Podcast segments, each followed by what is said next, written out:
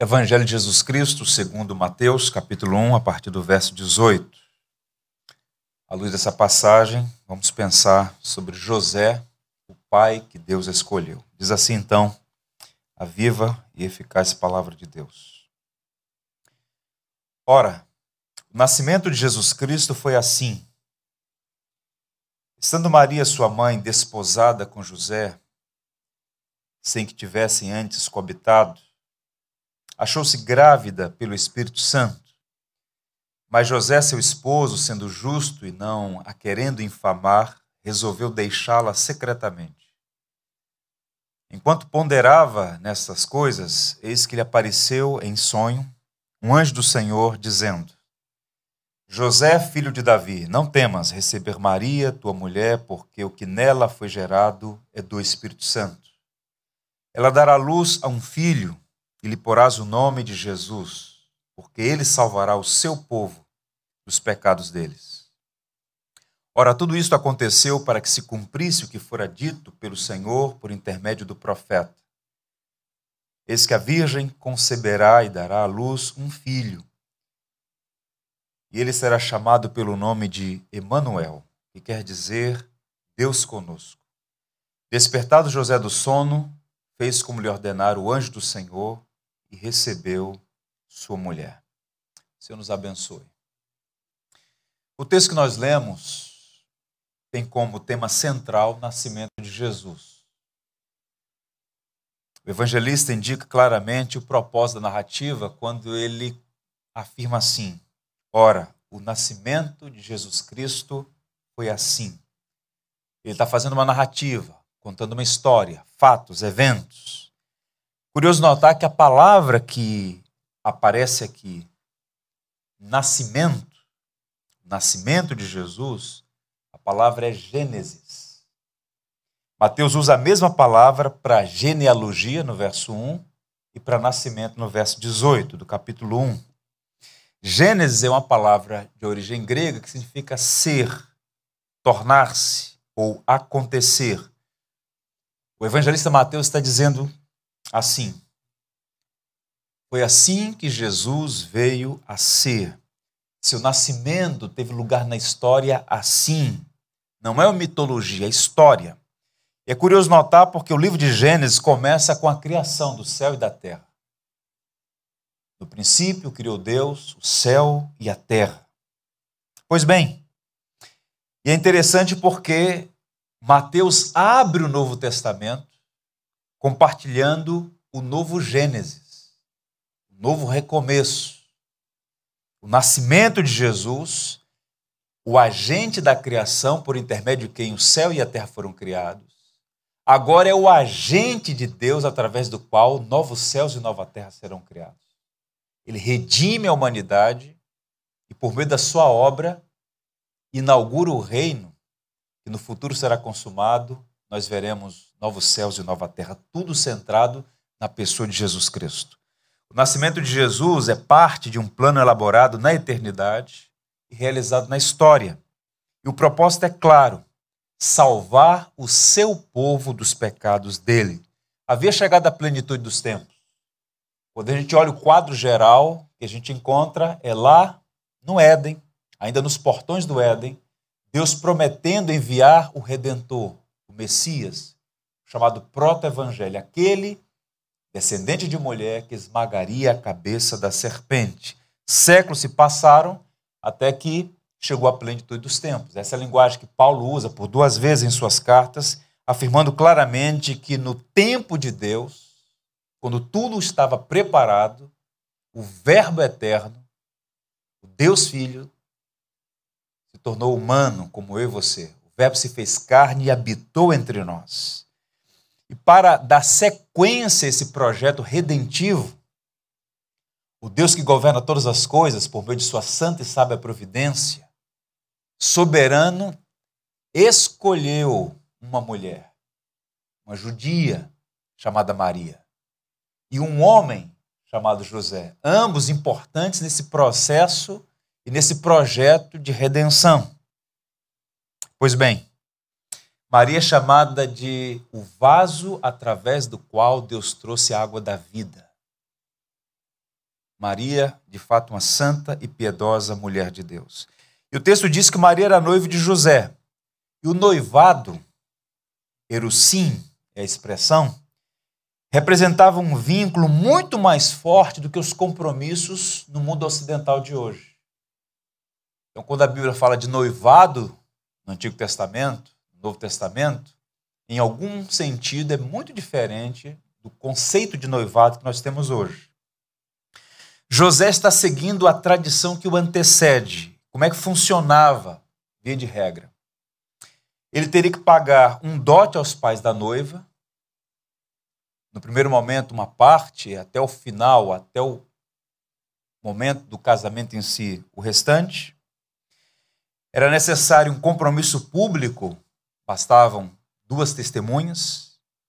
Ele devia aguardar a celebração do casamento que seria consumado na noite de núpcias, onde, naquele contexto, haveria uma grande festa para os convidados.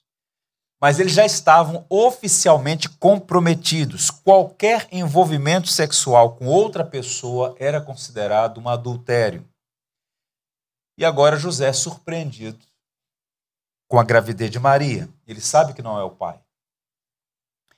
E esse é um fato perturbador. O pai da criança, no ventre de Maria, não era um amante ilícito. Tampouco José. A concepção é atribuída à atividade sobrenatural do Espírito Santo. O menino que Maria carrega no seu ventre foi gerado pelo Espírito Santo. Uma gravidez por obra do Espírito Santo parecia uma desculpa para encobrir a infidelidade de Maria. No entanto, como nós veremos adiante, mais à frente, nós temos diante de nós um dos grandes milagres da graça, a misteriosa, a sublime, a grandiosa doutrina da encarnação do Verbo. É nesse contexto histórico tradicional, envolvendo esse evento tão importante na história da redenção, que José tem algumas atitudes que fazem dele um grande exemplo para nós hoje, passados séculos. José revela a grandeza do seu caráter, a consistência da sua fé e o poder exemplar de sua piedade. Nós precisamos aprender com os acertos dos que nos antecederam e com seus erros. Razão pela qual um sermão biográfico é para nós um grande luzeiro, que aponta para nós: siga nessa direção ou não siga nessa direção. E no caso de José, embora fosse um homem com os pés de barro, embora fosse um pecador, com fraquezas, certamente era um servo de Deus e a sua vida tem, contém vários elementos que nós podemos imitar para o bem da nossa alma. E eu queria apresentar a vocês algumas qualidades desse homem, algumas lições que nós podemos aprender. Repito, José, pai que Deus escolheu. A primeira qualificação, José, um homem justo, um homem que fazia o que era direito. Observe então o verso 18 e 19. Ora, o nascimento de Jesus Cristo foi assim: estando Maria, sua mãe, desposada com José, noiva, comprometida com ele, sem que tivessem antes coabitado, achou-se grávida pelo Espírito Santo. Mas José, seu esposo, sendo justo e não querendo difamar, resolveu deixá-la secretamente. O propósito de Mateus é apresentar, meus irmãos, uma narrativa sobre o nascimento de Jesus. E o foco dessa passagem é o nascimento do Salvador. Com essa intenção, ele fala então dessas duas pessoas importantes, Maria e José. É bem verdade, se você fizer uma leitura cuidadosa, Lucas dá muita ênfase a Maria e, jo e Mateus a José. Mas ambos estão falando sobre esses dois personagens importantes na história da redenção.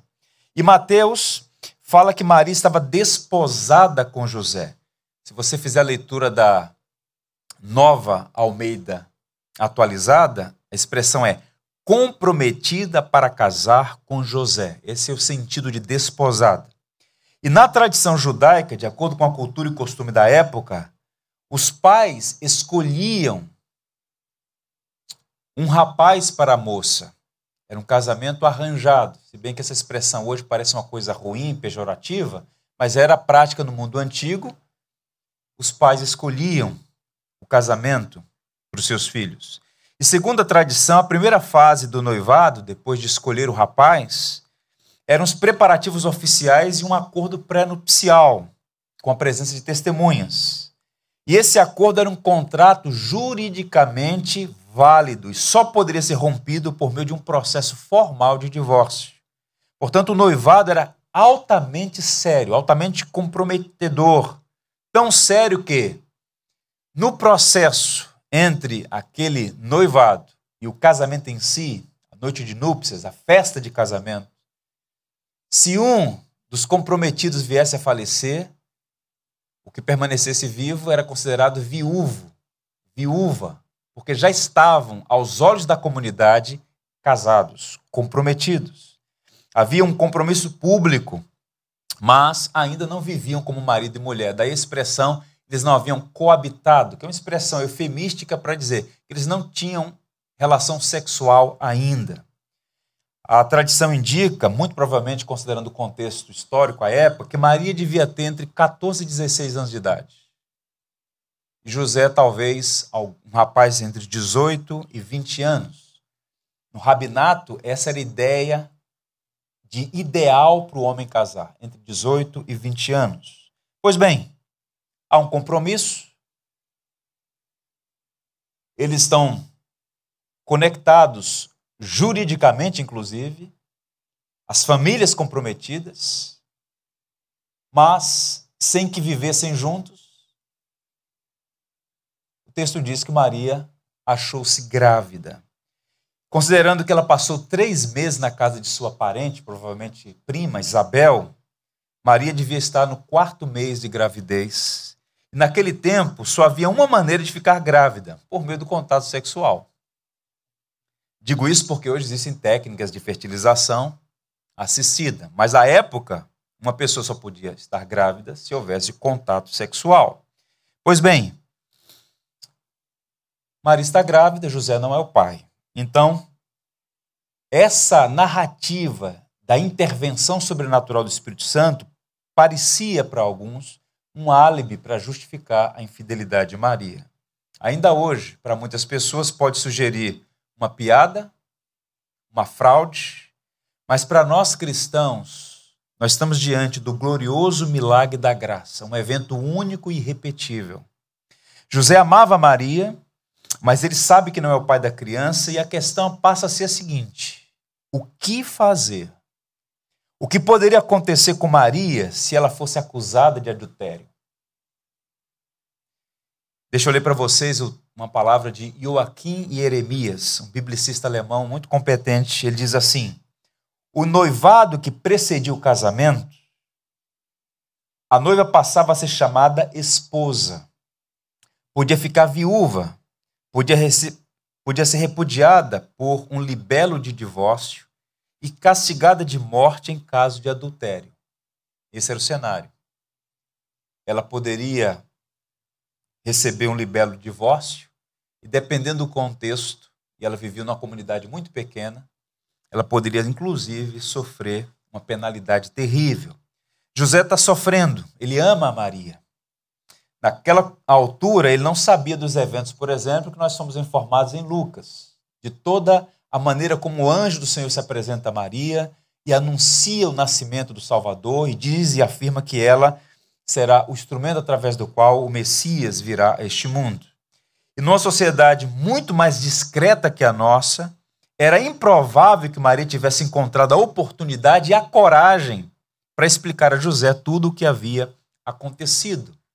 Há muitos historiadores e biblicistas que dizem, inclusive, que Maria não teve nenhum contato com José. E agora José está vivendo um dilema. Ele ama Maria, queria ter consigo, mas sendo um homem justo, ele não suportaria dar continuidade a um casamento com uma mulher que, ao que tudo indicava, não tinha sido fiel para com ele. Como é que ele poderia confiar nela? E José tem diante de si duas avenidas.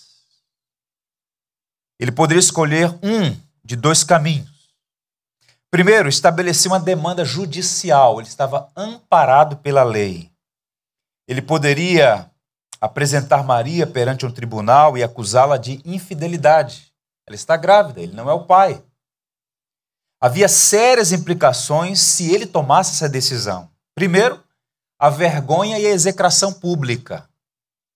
Se ainda hoje, no século XXI, no contexto no qual estamos envolvidos, uma situação dessa já é vexatória, imaginem no primeiro século, numa aldeia no norte de Israel, na Galiléia. O estigma de adúltero era pesado naquela cultura. Maria enfrentaria outro problema. Seria difícil para uma mulher com filho, divorciada por infidelidade, achar outro marido. Nessa condição, depois da morte dos pais, ela não teria condições de se sustentar. Além disso, o pior de tudo, ela poderia ser banida da comunidade, da casa dos pais, ou até mesmo ser apedrejada, conforme a lei em Deuteronômio. Pesada situação. No entanto, a lei facultava José tomar essa decisão. Segunda possibilidade, entregar uma carta de divórcio sem explicar os motivos, despedindo-se dela secretamente, sem nenhum processo judicial público. Nesse caso, a desonra seria invertida. José decide então promover um divórcio silencioso para libertá-lo de um casamento com uma pessoa que ele amava, mas não confiava, não podia confiar. E com isso, Maria também seria poupada de uma vergonha maior e de problemas sociais e econômicos mais graves. Duas possibilidades. E o que é que ele faz então? Ele decide proteger a honra de Maria, a quem ele amava, sobre quem ele suspeitava não ter sido fiel a ele. José poderia ser visto como típico cafajeste que engravida uma moça, desiste do casamento e vai embora. Mas ele não está preocupado consigo, está preocupado com a pessoa a quem ele ama. A preocupação dele é com Maria. Por isso a Bíblia o reputa de homem justo. Ele é direito, ele é correto, ele não pode levar adiante um casamento com uma pessoa que está dando sinais contundentes de que não foi fiel. Ela está grávida. Ele não é o pai. Mas ao mesmo tempo, esse homem que podia levá-la ao tribunal, execrá-la publicamente. Esse homem, porque a amava, diz o texto que decidiu deixá-la secretamente, deixando no ar daquela comunidade uma suspeição sobre ele. Engravidou a moça e foi embora. Qual é a aplicação imediata para nós aqui, nesse dia em que celebramos o Dia dos Pais? A primeira é esta: um homem justo protege a honra da sua esposa. O papel do homem no exercício da liderança no lar é proteger a sua família. Parte dos nossos problemas no mundo ocidental é que nós temos poucos homens e muitos meninos casados.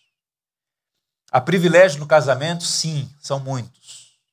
Bem-aventurado é o homem casado. Mas existem muitas responsabilidades e uma delas é proteger a honra da esposa. E ao fazer isso, marido abençoa seus filhos e cria o ambiente para que futuras gerações sejam também abençoadas. Casamentos estão sendo arruinados pelo egoísmo dos homens. Homens fracos, homens tolos, ou na linguagem do Derry Patrick, ou meninos. Idade de homem, mas comportamento de menino, híbridos. Pessoas que só se preocupam com si mesmos consigo, não tem uma visão adequada do casamento, das responsabilidades do matrimônio. A esposa não é um objeto para ser exibido. A esposa é uma pessoa que deve ser cuidada, protegida, amada. E o mundo está cheio de homens que, por interesses em si mesmos, não amam, apenas usam Muitas vezes a mulher é vista apenas como, repito, um objeto que se exibe, que se usa. José nos ensina, portanto, a natureza do verdadeiro amor. A esposa deve ser alvo de amor, cuidado, honra e proteção. Percebam como o cristianismo, como a fé cristã, na contramão desses movimentos ideológicos, propõe a dignidade da mulher apresenta e defende a honra da mulher. e exige dos homens um comportamento tal como de Cristo para com a sua igreja. Amar a esposa como Cristo amou a igreja. Como Cristo amou a igreja? Dando-se, entregando-se, valorizando, amando mesmo quando não é amado. Quando a gente olha para as Escrituras, nós percebemos claramente como a Bíblia encoraja os seguidores de Cristo, os discípulos de Jesus, a serem uma referência no mundo em que as verdades foram sufocadas, suprimidas, e os valores invertidos.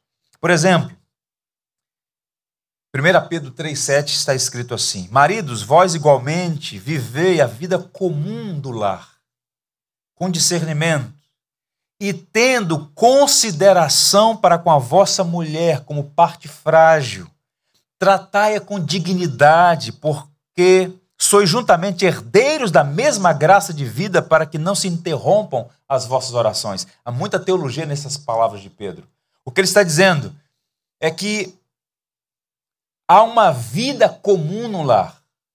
Embora haja uma ordem, não há inferior nem superior. E ele está dizendo: olha, trate com consideração, com apreço. E ele diz então: a mulher é a parte mais frágil. E aí os patrulheiros ideológicos ficam horrorizados com essa linguagem vaso frágil, mas a ideia aqui é: trate com amabilidade, com ternura, uma coisa preciosa que você não pode tratar com brutalidade, mas com um espírito de ternura. Longe de sugerir aqui qualquer tipo de diminuição, o apóstolo Pedro está instruindo os homens a tratar a mulher com dignidade. Naquela cultura, onde a mulher era tratada como objeto, primeiro que pertencia ao pai, depois ao marido, o cristianismo rompe com isso, dizendo: vocês têm uma missão. A revolução no mundo não é com força, é com amor, pelo poder do exemplo. Trate com amabilidade, com ternura, é a parte mais frágil. Tente imaginar, por exemplo, usando aqui uma ilustração corriqueira. Você está na sua casa e tem lá, talvez algumas casas ainda tenham, aquele copo de extrato de tomate. Antigamente, extrato de tomate vinha aqueles copos, né? E o pessoal gosta de juntar essas coisas. Lá em casa também. É o copo do dia a dia, fica lá no canto e tal, guarda alguma coisa. O copo de extrato de tomate eu pergunto a você: se um copo desses vier a cair e quebrar, você vai passar o dia mal porque quebrou um copo de extrato de tomate? Hã? Não. Porque é uma coisa simples, sem valor monetário, sem nenhuma conexão sentimental, nenhuma afeição. Só se você tiver algum problema. Você vai passar uma semana mal porque perdeu um copo de extrato de tomate. Agora, uma taça de cristal, importada, preciosa, uma herança familiar, que você usa uma, duas, três vezes ao ano. Você vai lavar aquilo, você não dá para uma criança de sete anos lavar. Se lava com cuidado, seca com cuidado, guarda com cuidado. Aquilo é o que? Frágil e precioso. É o que Pedro está dizendo. Você tem algo muito precioso, trata com dignidade, com consideração.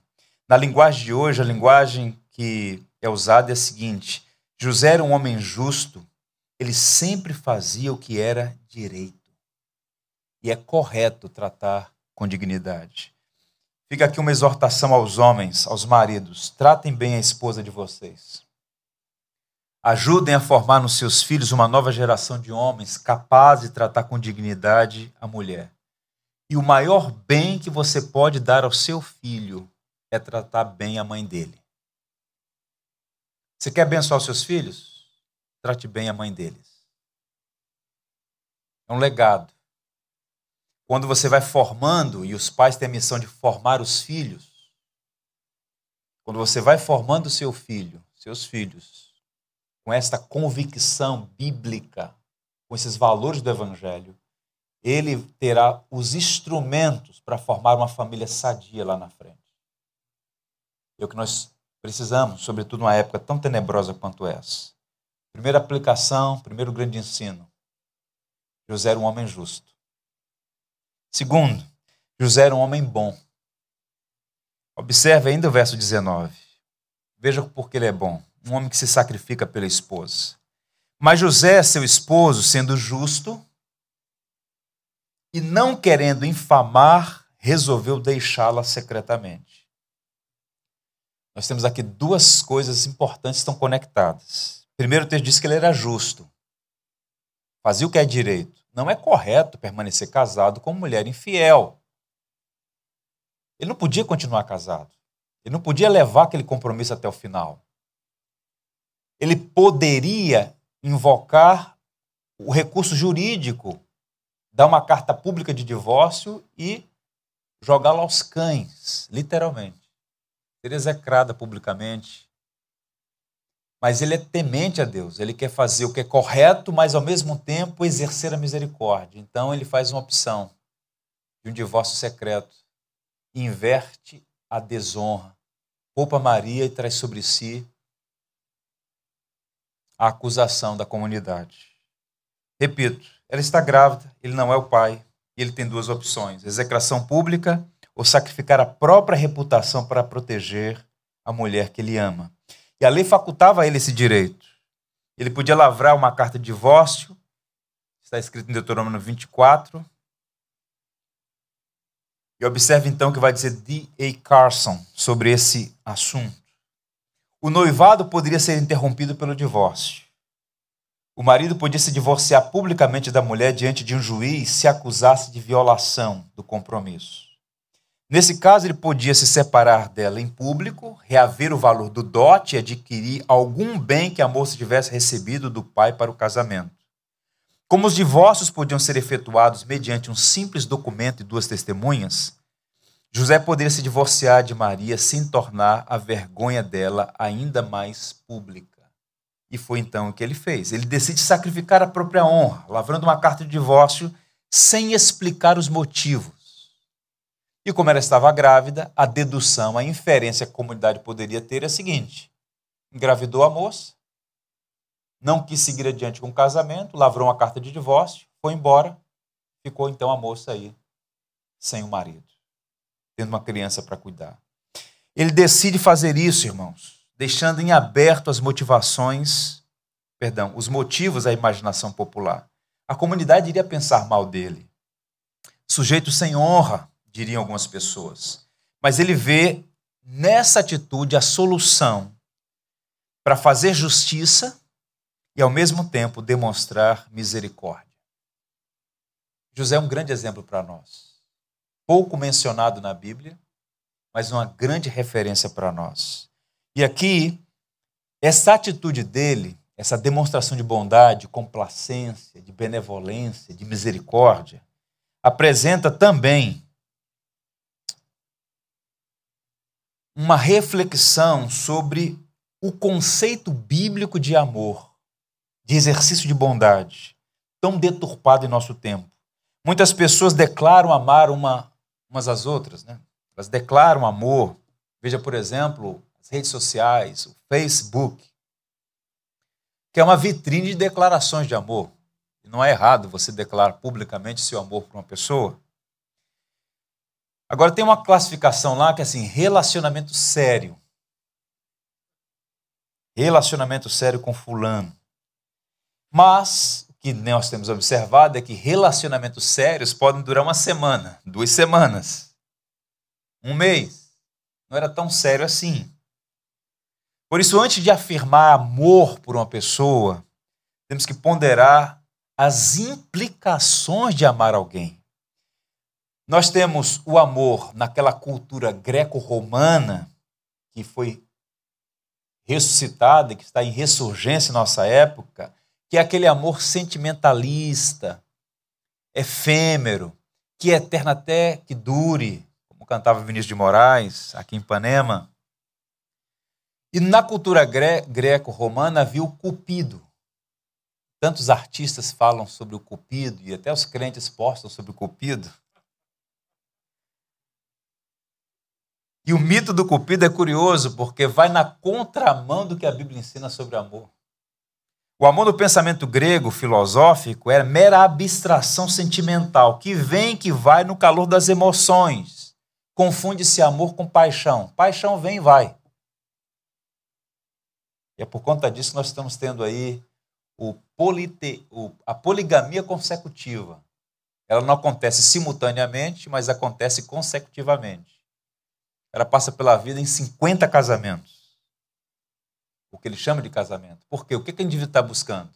Ele está em busca da manutenção de sentimentos que, na verdade, vêm e vão, que é distinto de amor. O verdadeiro amor nunca acaba diz o apóstolo Paulo. Pois bem, o Cupido, a ideia é uma divindade que vaga pela terra, atirando flechas de amor nos desavisados, que se apaixonam por quem estiver por perto. A ideia de que o amor é uma força aleatória, irresistível e incontrolável. Quantos crentes sucumbindo, aderindo a essa mentalidade? E como pastor eu ouço, recebo casais, os mais variados, um tipo de discurso que quer legitimar um divórcio inadequado porque não tem mais um sentimento ou porque o cupido acertou o coração da pessoa e agora está afeiçoada a outra pessoa que não é o seu cônjuge. Perceba a loucura. O amor no pensamento hebraico não é apenas um sentimento, embora envolva sentimento. O amor é uma escolha a pessoa faz uma escolha em favor da pessoa amada e este amor é sacrificial, é doação, é alteridade, é altruísmo. José amava Maria a prova de que ele a amava, que ele está disposto a sacrificar a própria honra em favor de sua amada. Quando alguém te trata mal, qual é o impulso imediato? Tratar mal. Amar sem ser amado é uma qualidade do amor de Deus. Nós somos amados quando não amávamos a Deus. Ele nos amou primeiro. E o padrão do amor trinitário entre os membros da Trindade é o amor que deve reger nossos relacionamentos, inclusive o relacionamento mais profundo, relacionamento conjugal. E José amava Maria e se sacrifica por ela. Isso nos faz refletir, pensar sobre essas questões tão importantes. Pensando nas referências que nós temos, houve no século XIX grande autoridade teológica, professor em Princeton, nos Estados Unidos, Benjamin Warfield, prodigioso teólogo, né? já conhecido, ainda novo, mas muito conhecido pela sua capacidade de raciocínio, de desenvolvimento lógico, de sistematizar doutrinas preciosas da fé cristã, e ele com outros foram os grandes bastiões da ortodoxia quando o liberalismo estava atravessando o Atlântico. E aos 34 anos de idade, ele passou por uma experiência terrível. Logo após ter casado, uma jovem, também cristã, filha de pastor, ele foi para o estado foi para a Europa, especialmente para a Alemanha, para uma temporada de estudos e também para aproveitar o tempo, uma lua de mel pós-casamento. E a sua esposa Ana sofreu um acidente, ela foi atingida por um raio durante uma tempestade e ficou completamente paralítica. Voltando para os Estados Unidos, ele mantém o seu casamento por 39 anos. E a história testemunha que ele não podia se ausentar da casa por mais de duas horas para cuidar da sua esposa. E a cuidou por 39 anos em uma cama. É o amor capaz de sacrifício. Numa era hedonista, em que as pessoas olham para o outro como um objeto que se usa e que se tem quanto atender às suas necessidades, nós cristãos temos que mostrar ao mundo o que significa amar. Amar sacrificialmente, ser benevolente, misericordioso. Nós precisamos fazer isso para o bem da nossa família imediata, para o bem da igreja, para o bem da comunidade como um todo. Benjamin Warfield foi um notável homem. Fala sobre a sua paciência sobrenatural. Paciência de um homem que cuidou da esposa naquela situação por 39 anos. Pense na atitude de José como expressão do verdadeiro amor, capaz de sacrifício. E Paulo define isso em 1 Coríntios 13. Agora, com esse cenário na sua mente, ouçam a descrição que Paulo faz do amor. Pense em José, pense em Benjamin Warfield. O amor é paciente, é benigno. O amor não arde em ciúmes, não se ufana, não se ensoberbece, não se conduz inconvenientemente, não procura os seus interesses, não se exaspera, não se ressente do mal, não se alegra com a injustiça, mas regozija-se com a verdade. O amor tudo sofre, tudo crê, tudo espera, tudo suporta.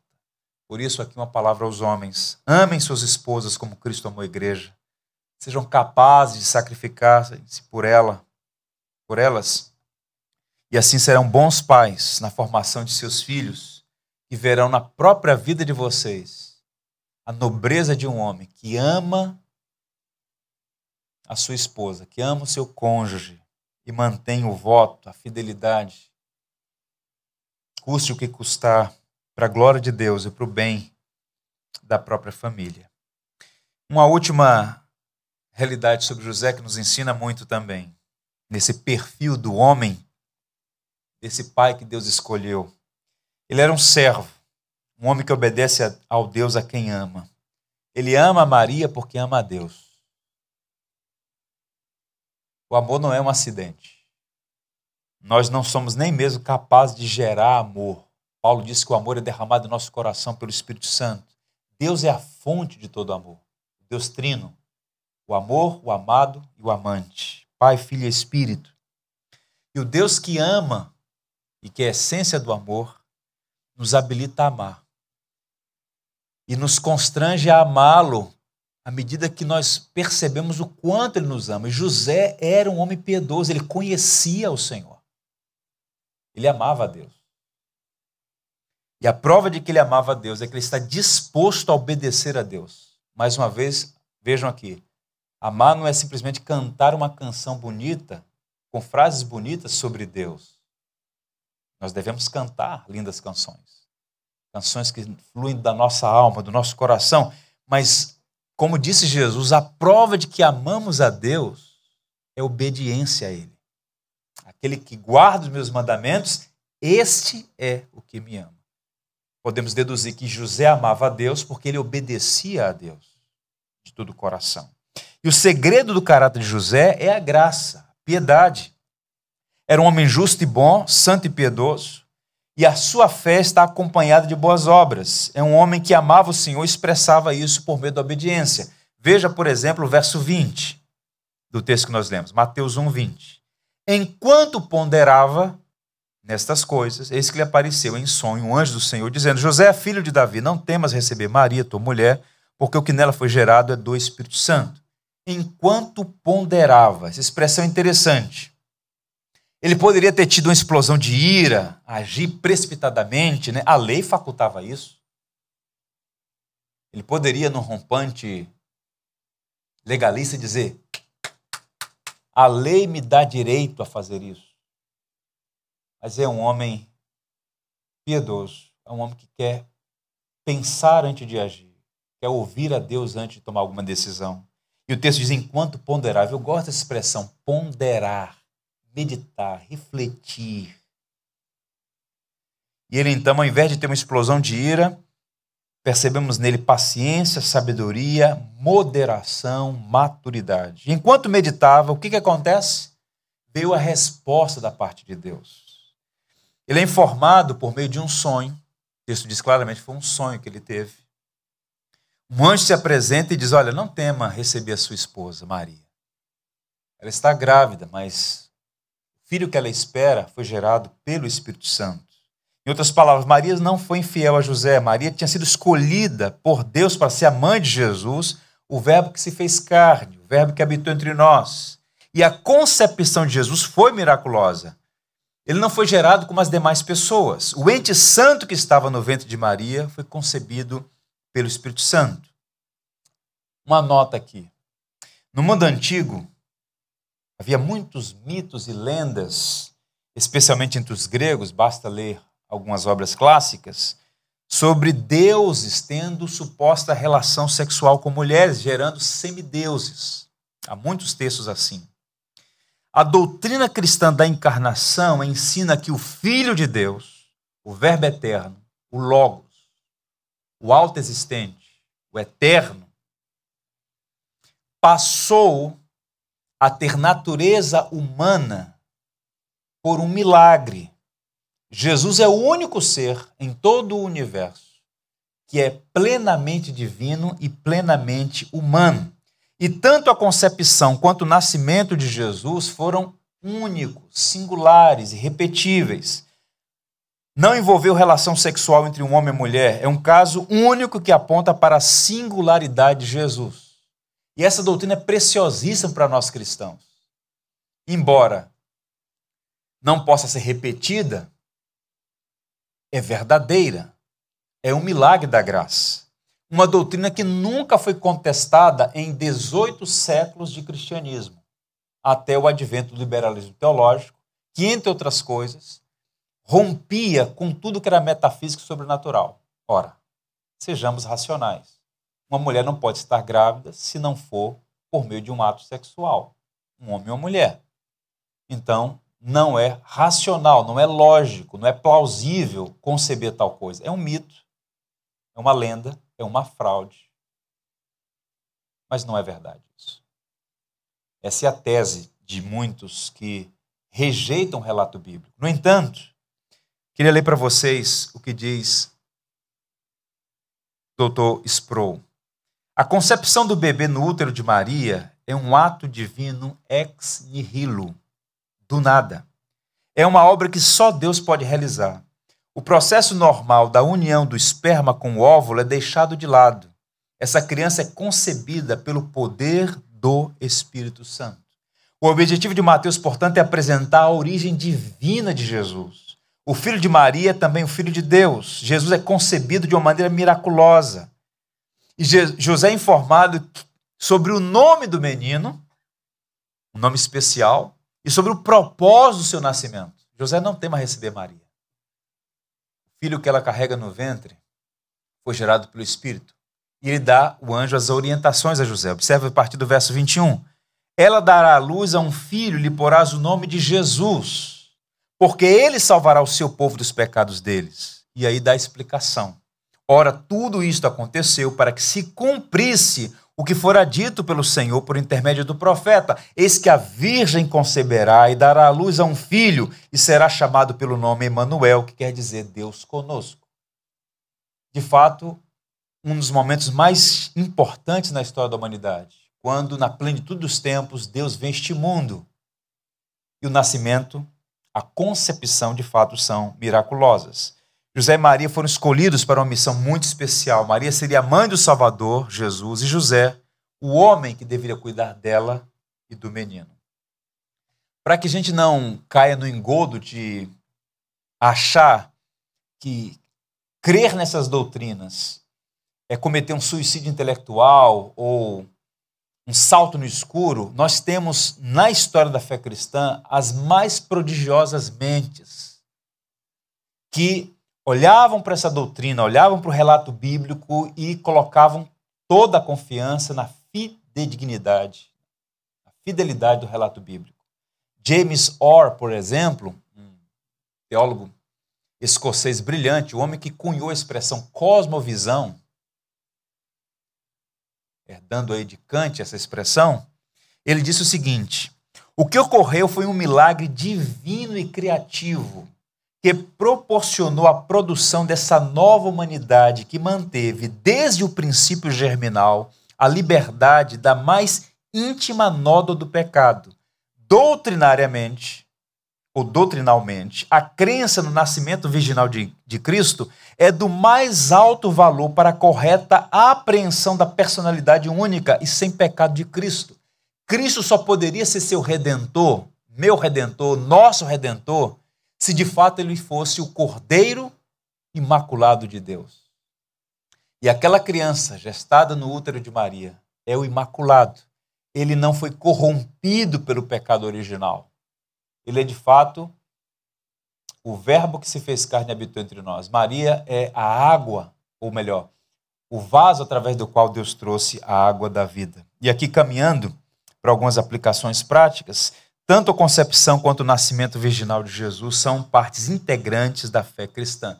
Tanto é que na história do cristianismo, quando foi formulado e sistematizado o credo apostólico, que é uma síntese da nossa fé, está escrito: creio em Jesus Cristo, que foi concebido pelo Espírito Santo e nasceu da Virgem Maria. Em outras palavras, tanto a concepção quanto o nascimento de Jesus, de fato, uma obra miraculosa que aponta para o caráter especial de Jesus Cristo, Deus, homem, nosso único, suficiente e bendito Salvador. Agora veja o verso 24, a parte final. Ao acordar, José fez o que o anjo do Senhor lhe tinha ordenado e recebeu Maria como sua esposa. Mas não teve relações com ela enquanto ela não deu à luz um filho e lhe pôs o nome de Jesus. Um servo obediente. Ele ouve a Deus e obedece a Deus. Ele então recebe a Maria, ele confia no que foi dito, ele a preservou cuidou dela, não tiveram nenhum relacionamento até o nascimento do menino, e depois a Bíblia vai dizer que Jesus teve irmãos e irmãs, mostrando que eles passaram a ter uma vida conjugal normal, como todo homem e mulher no contexto do casamento, e obedeceu à orientação, dando ao menino o nome de Jesus. Significa Senhor é salvação. É o nome grego para Josué. Yeshua é o termo hebraico. Salvador, Deus que salva. Pois bem, José foi um homem justo, bondoso servidor, e através dele nós aprendemos muitas lições. Eu quero encerrar, irmãos, lendo para vocês. Eu peço que vocês guardem isso no coração. De fato, José foi um homem justo, bondoso, servidor. Há lições que podemos aprender com ele. A prática da justiça não exclui o exercício do amor. Ele era justo, mas não usou justiça como licença para humilhar a sua mulher. Sejamos justos, mas que isso não seja um álibi para a ausência da misericórdia. Segundo, o verdadeiro amor é sacrificial e busca o bem da pessoa amada. Tem esse amor de novela, esse amor de Hollywood, esse amor greco-romano, esse amor de Cupido, isso tudo é absolutamente estranho à fé cristã. O verdadeiro amor está presente em Deus, o Deus que não poupou seu único filho, antes por todos nós o entregou. O Deus que nos amou primeiro. O amor, o Deus que nos amou quando nós ainda éramos pecadores.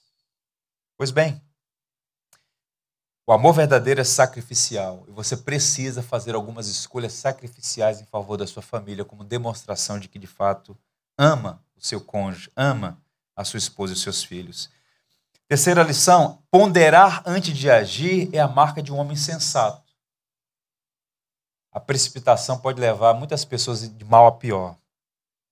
José ouve mais do que fala. Uma curiosidade aqui, não sei se você prestou atenção no texto, nesse particular. Não há uma única palavra de José no texto. Mas tudo que ele ouve da parte de Deus, ele obedece. É um homem sensato e equilibrado. Eu tenho dificuldades com quem fala muito. A gente precisa aprender a ouvir mais, sobretudo a palavra de Deus, falar menos. A gente peca muito porque a gente fala demais.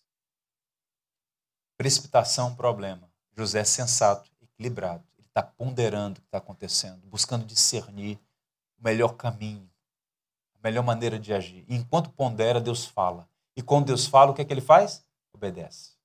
Um homem que é padrão para nós, um exemplo para nós. Uma quarta e última aplicação.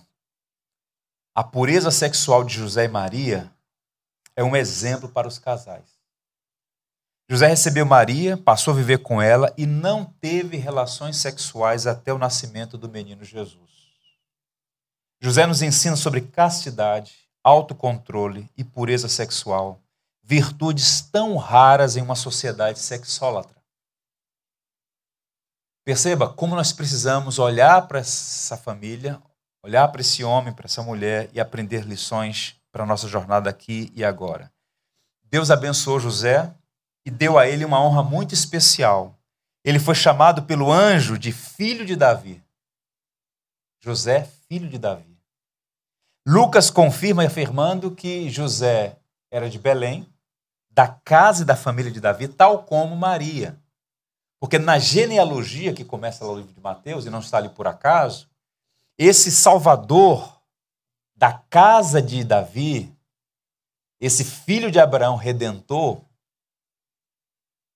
ele é da linhagem de Davi, tanto da parte de mãe quanto da parte de pai. Embora José não fosse o pai biológico, digamos assim, José é reputado como o pai, como aquele que vai cuidar. Tanto Maria quanto José são descendentes de Davi. Isso fica tão claro para nós que João, no capítulo 1, 45, diz assim: Filipe encontrou Natanael e disse-lhe: Achamos aquele de quem Moisés escreveu na lei, a quem se referiram os profetas, Jesus, o Nazareno, filho de José. Que honra, hein? Deus honrou a José, o pai que Deus escolheu, protegeu sua família do plano da morte de Herodes, exilando-os no Egito até que Herodes tivesse morrido e pudesse voltar para casa. José cuidou de Jesus, foi um exemplo de fé e piedade. Jesus foi circuncidado ao oitavo dia, era o pai que tinha que levar o menino ao templo, processo de circuncisão. Fazia peregrinações anuais a Jerusalém, frequentava a sinagoga de Nazaré. Jesus aprendeu com José a profissão de carpinteiro, Veja como José foi um pai primoroso e excelente para Jesus. E o texto diz lá, naquele episódio que Jesus, aos 12 anos, está no templo, quando José e Maria voltam para encontrar Jesus e levá-lo de volta para Nazaré, e lhes era submisso. Jesus teve em José uma grande referência. Ele foi, de fato, um homem piedoso, um homem justo, um homem que amava Deus e a sua família. Eu encerro dizendo aos pais aqui presentes: sejamos como José, justos, bondosos, servidores, e que Deus nos ajude a cumprir a nossa vocação como marido e como pai. Amém, irmãos? Vamos orar pedindo ao Senhor que nos abençoe, dando-nos a graça de aplicar a Sua palavra. Deus bendito e eterno Pai, te damos graças pelo Evangelho de Jesus Cristo. Te louvamos por tua fidelidade ao manter a aliança com Abraão e renovar o pacto com Davi. O Senhor enviou seu filho, nascido de mulher, nascido sob a lei, a fim de nos resgatar do cativeiro do pecado. Te damos graças porque Jesus Cristo veio este mundo e Ele é nosso Salvador, único e suficiente. Bendito seja o teu nome pela redenção que há em Cristo. Nós te louvamos por tua soberania. Aprove ao Senhor escolher Maria Aprove ao Senhor que ela fosse a mãe do Salvador. E a José também, Senhor, um homem escolhido por ti para cuidar de Maria e do menino Jesus. Nós te louvamos porque ambos, tanto José quanto Maria, são para nós exemplo de piedade, amor, serviço e obediência ao Senhor. Ajuda-nos, como discípulo de Jesus, a imitar o caráter e o caminho deles para a tua glória. Ajuda-nos a ser justos, sem deixar de ser bondosos Ajuda-nos a ouvir a tua palavra e obedecê-la incondicionalmente. Peço-te ainda que, Senhor, que as famílias aqui sejam abençoadas, especialmente os pais. Dá a cada um de nós alegria em nossa jornada na missão de servir e abençoar nossa família. E hoje, em que celebra o Dia dos Pais, que seja um dia de grande alegria para os pais e para toda a família nós tenhamos a alegria de ver nossos filhos e netos crescendo em estatura, graça e sabedoria diante de Ti e dos homens. Por Jesus, Deus conosco, Salvador maravilhoso, hoje e sempre. Amém. Por tudo que tens feito, por tudo que vais fazer, por tuas promessas e tudo que és Quero te agradecer com todo o meu ser. Te agradeço, meu Senhor.